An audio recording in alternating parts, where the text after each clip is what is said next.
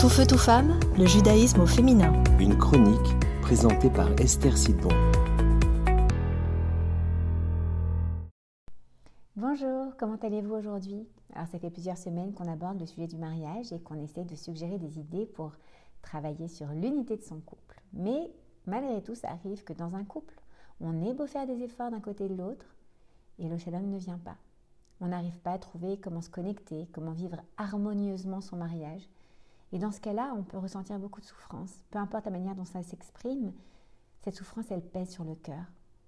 Alors qu'est-ce qu'on fait dans un cas comme ça Où on a l'impression de se noyer, que malgré tout le bon sens, malgré tous les efforts, tous les cours qu'on écoute sur le Shalom Bayit, eh bien on s'enlise dans une obscurité pesante. La Torah, qu'on compare très souvent à la lumière, vient nous apporter justement plusieurs clés pour nous en sortir. La première, c'est que c'est dans l'ordre du monde que l'obscurité précède la lumière. Lorsque dans la Genèse, la Torah nous parle de la création du monde, eh bien, elle nous dit qu'à l'origine, il y avait l'obscurité. Et ensuite, vous connaissez sans doute la phrase euh, Et Dieu dit que la lumière soit et la lumière fut. Et puis le verset suivant, il nous dit justement que Dieu sépare ensuite la lumière de l'obscurité. Donc la lumière faisait partie de l'obscurité. Et seulement ensuite dit, Dieu, pardon, vit que la lumière était bonne. Et ce fut la première journée. Donc la journée, elle part de l'obscurité pour arriver à la lumière. Mais c'est tellement intéressant de comprendre ça.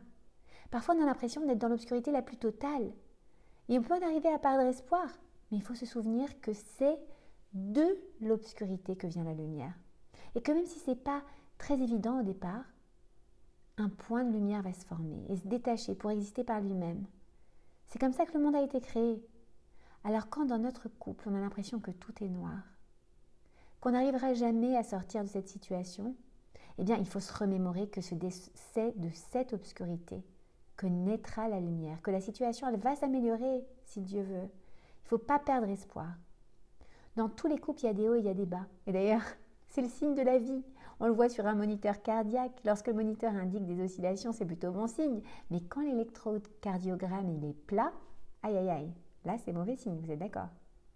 Bon, revenons-en à cette personne qui souffre, qui se demande comment est-ce qu'elle va sortir de là. Eh bien, David Améler, le roi David, il nous dit dans le psaume 121, Shir la et Saenai Eleharim, Meaïn Yavoezri, je lève les yeux vers les montagnes. Mais d'où va venir mon aide? Qui va me sortir de là? Et le verset continue Ezri Meim Hachem. Mais qui va te venir en aide C'est Hachem. Dans un moment d'obscurité, il faut lever les yeux vers le ciel et demander à Hachem, à Dieu, de nous sortir de cette situation, parce que la prière, dans des moments de souffrance, elle est tellement libératrice. Et puis le verset continue Ose Shamaim Va'aretz Hachem, il a créé le ciel et la terre. C'est lui qui a tout créé. Et on dit qu'il a créé d'ailleurs la solution avant même d'avoir créé le mal. C'est-à-dire que toi, comme tu es dans l'obscurité, tu vois pas la solution à ton problème, mais en fait, elle est là. Hachem, il a déjà créé. Et si toi, tu ne la distingues pas encore, alors Hachem, il va t'envoyer quelqu'un qui va t'aider à distinguer ce petit point de lumière dans cette obscurité.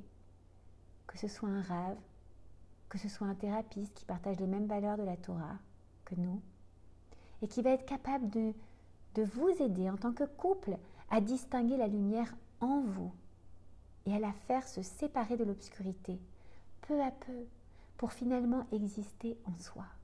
Donc même quand on a l'impression qu'une situation est perdue, levons les yeux vers Dieu pour qu'il nous aide et également qu'il nous permette de rencontrer la bonne personne, que ce soit un rave, un thérapeute, qui nous aide à vivre notre mariage de manière lumineuse.